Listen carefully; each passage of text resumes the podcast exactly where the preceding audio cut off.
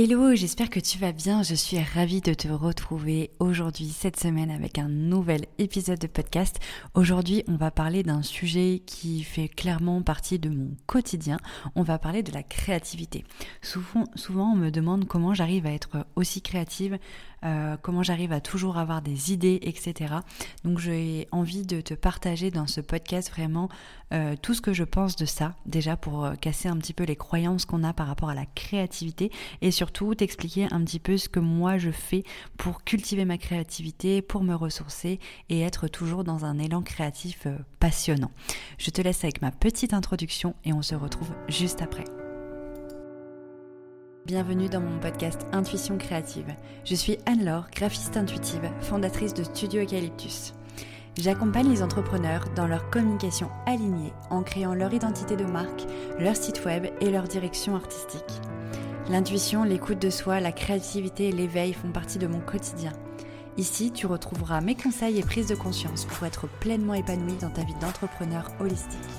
Tu peux me retrouver sur Instagram en suivant Studio Eucalyptus. Là-bas, tu y retrouveras mon quotidien, mes conseils en tant que graphiste et directrice artistique.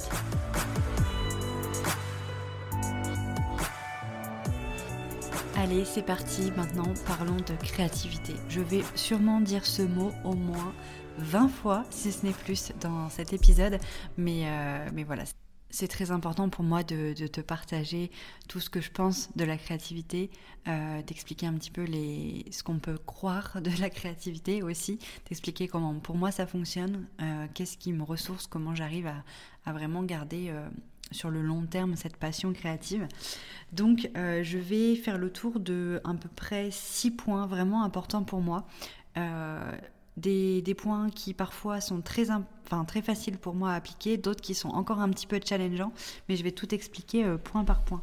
La première chose que, j'ai envie de te partager dans cet épisode, c'est euh, qu'on a tendance à croire que la créativité, c'est le dessin, c'est l'art, mais on pense que ça s'arrête à ça. Alors que pas du tout, la créativité est partout. On n'est pas, euh, on n'est pas euh, créatif ou pas du tout créatif. On l'est tous, mais à différents degrés. Et pour pouvoir la cultiver, il faut euh, apprendre à la à l'utiliser et à comprendre aussi le fait que la créativité est partout. Donc euh, la créativité, pour euh, te lister un petit peu les, activités qui, apportent de la créativité, on a bien sûr l'art, le dessin, la peinture, euh, ça peut être la couture, ça peut être la cuisine, ça peut être de faire un bouquet de fleurs, ça c'est quelque chose que j'adore faire par exemple. ça peut être... Qu'est-ce que ça pourrait être? Ça pourrait être faire des, mandalas avec des cailloux. ça, ça, peut être vraiment, vraiment, vraiment beaucoup de choses.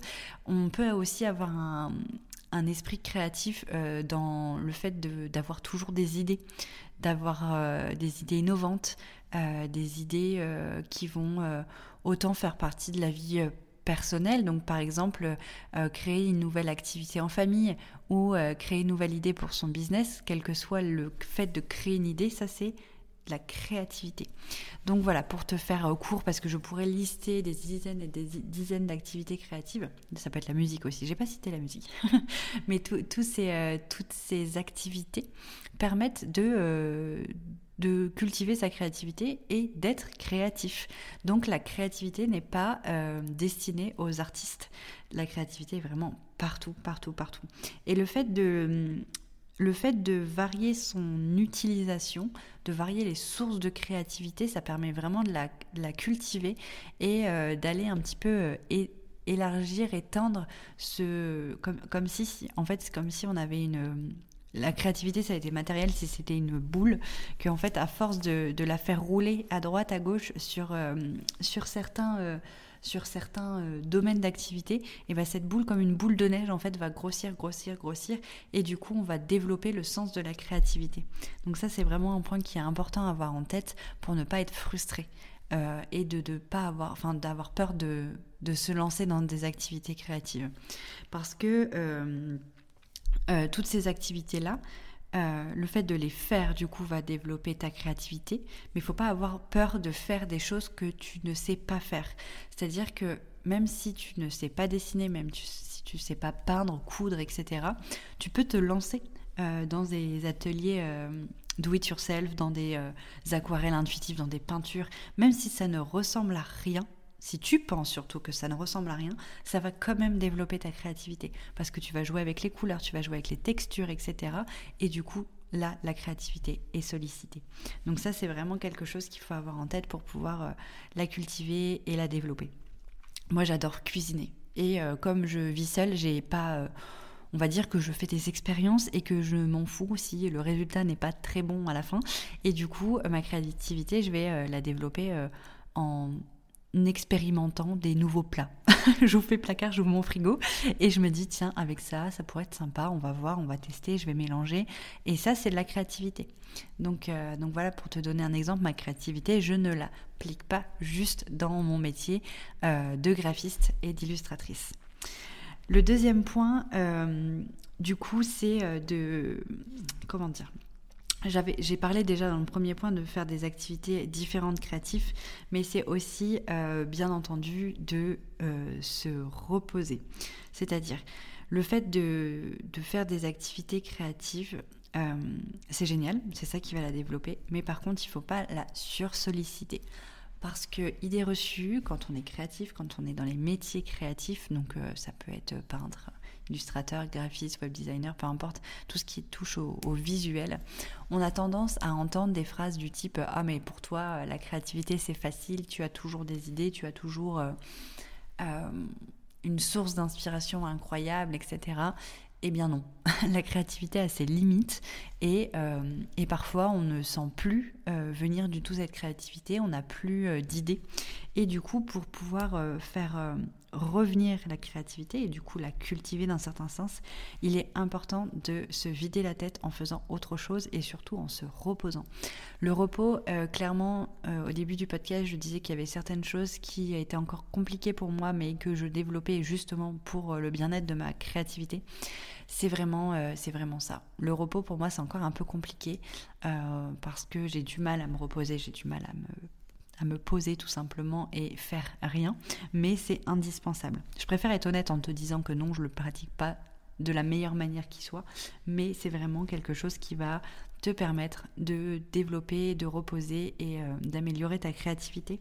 Donc se reposer, bien dormir, bien se nourrir euh, et aussi s'évader, se nourrir de l'intérieur mais aussi par les yeux et par la nature. Donc euh, en allant en nature, en allant s'inspirer non pas s'inspirer parce que là c'est vraiment justement on va lâcher prise mais plutôt euh, voilà prendre l'air prendre l'air laisser euh, l'air passer euh, sur le corps pour nettoyer et rouvrir un petit peu toutes les portes de, cette créativité intuitive en fait qu'on a en nous c'est ça va permettre de voilà de la mettre en pause pour rouvrir les portes derrière de manière plus sereine et plus légère euh, donc, euh, donc voilà, ça c'est vraiment quelque chose qui est important.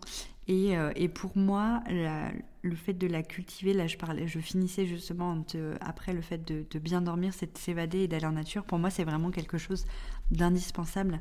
je pense que je pense que si tu me suis sur les réseaux sociaux, etc., tu vois un peu mon style graphique et ce que je peux dessiner, c'est clairement inspiré de la nature, des plantes, de l'univers, de tout ce qui est de tout ce qui est sous nos yeux mais à l'extérieur. Ça c'est vraiment quelque chose qui pour moi est, euh, est, très important pour me vider la tête afin de mieux créer, c'est de m'inspirer et d'observer la nature, d'observer les feuilles, d'observer les fleurs, d'observer les étoiles, d'observer euh, tout, tout, tout ce qui m'entoure, la montagne, la mer, etc. C'est des choses qui, euh, qui sont juste magiques pour moi en fait. C'est comme si, en fait, quand j'étais en nature, quand j'étais dehors, mon imagination était décuplée. Euh, j'observe de manière différente en, en, observant, en me disant que c'est des sources d'inspiration et c'est des sources de créativité. Du coup, quand je me balade et que je vois une fleur, en quelques secondes, mais maintenant je le, le fais pas exprès en fait, c'est flashé dans ma tête, euh, j'imagine comment la dessiner. J'observe, j'observe et je me dis ah ça je pourrais la dessiner et, et ça va euh, ça va ouvrir des, des possibilités de créativité toute seule en fait, parce qu'à force d'observer et de me dire que la créativité et, euh, les sources d'inspiration étaient là, et ben mon cerveau tout seul, il, se met à, tout de suite à, à, percuter en fait tout ce que je lui montre. Donc ça c'est vraiment très important pour moi pour cultiver ma créativité. Euh, ensuite, euh, ensuite, il y a le fait de parce que s'inspirer dehors, s'inspirer de la nature, etc., c'est un fait, mais parfois c'est pas suffisant pour avoir des idées et pour aller un peu plus loin dans les recherches, surtout quand on veut arriver à représenter quelque chose de particulier.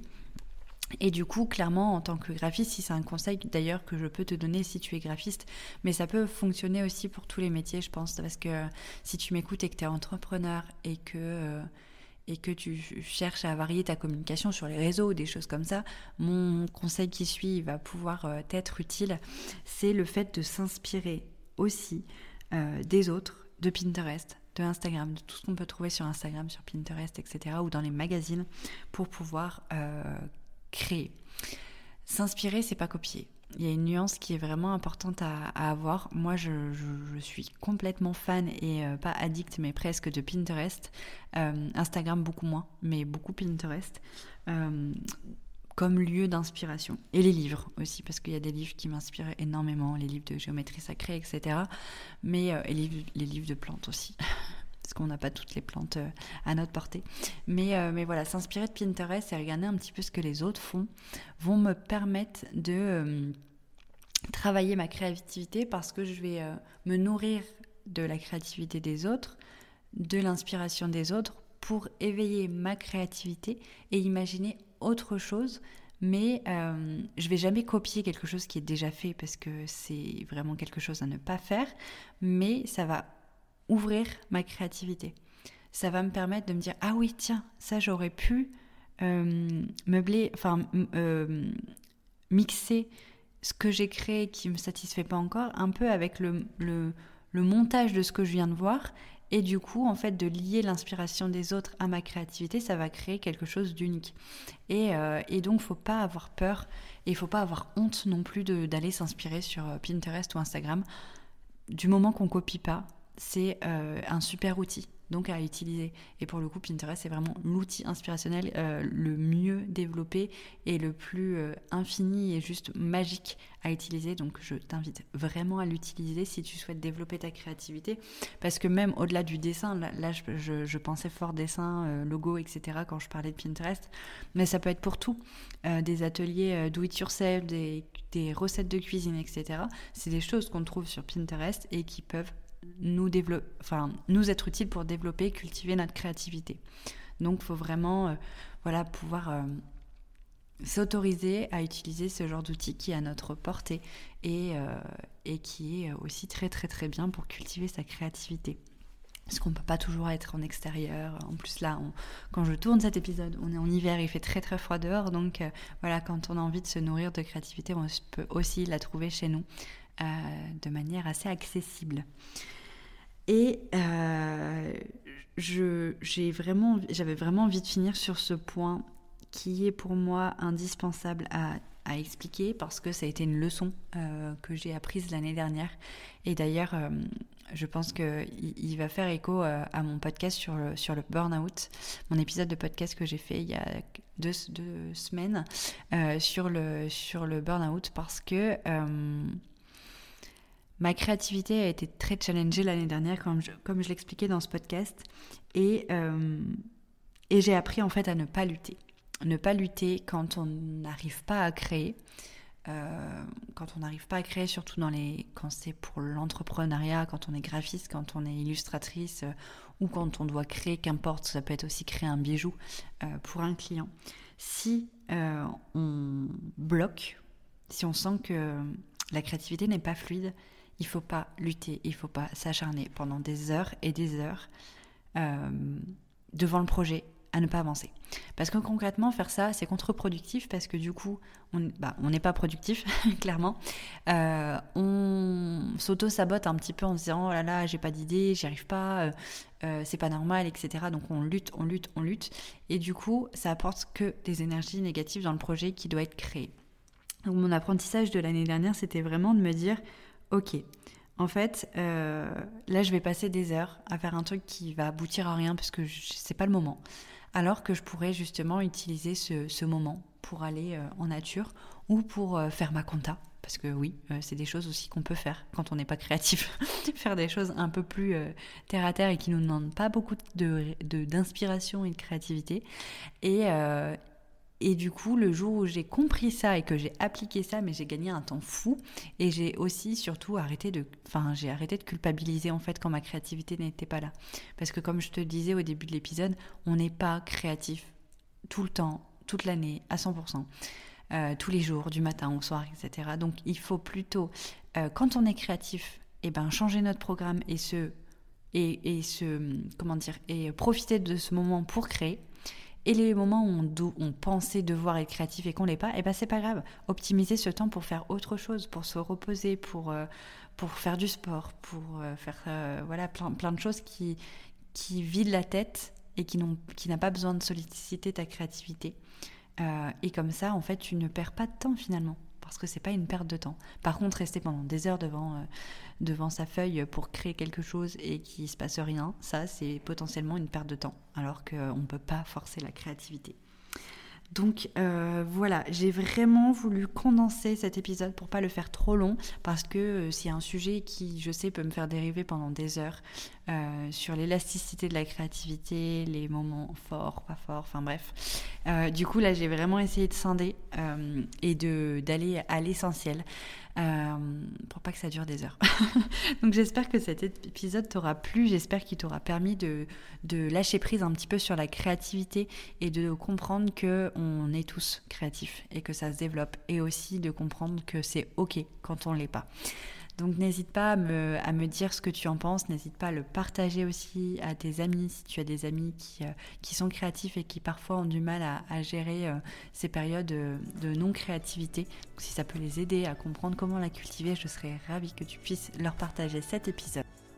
Merci beaucoup, beaucoup d'avoir écouté cet épisode. J'espère qu'il t'aura plu. En tout cas, si c'est le cas, n'hésite pas à t'abonner à mon podcast, noter, partager et commenter cet épisode. Et si tu souhaites retrouver plus de conseils au quotidien et suivre mon aventure, n'hésite pas à me suivre sur Instagram au nom de Studio Eucalyptus. Si tu as besoin de communication alignée, n'hésite pas également à réserver un appel découverte avec moi. Je t'accompagne dans la création de ton identité de marque et de ton site internet. Je te remercie encore mille fois en tout cas d'avoir écouté cet épisode. Je te souhaite une excellente et rayonnante journée. A très vite dans un nouvel épisode. C'était Anne-Laure, graphiste intuitive, fondatrice de Studio Eucalyptus.